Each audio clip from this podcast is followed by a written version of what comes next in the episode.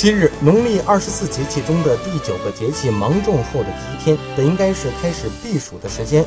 高原明珠若尔盖却突然降雪。若尔盖隶属阿坝藏族羌族自治州，地处青藏高原东北边缘，是四川通往西北省区的北大门。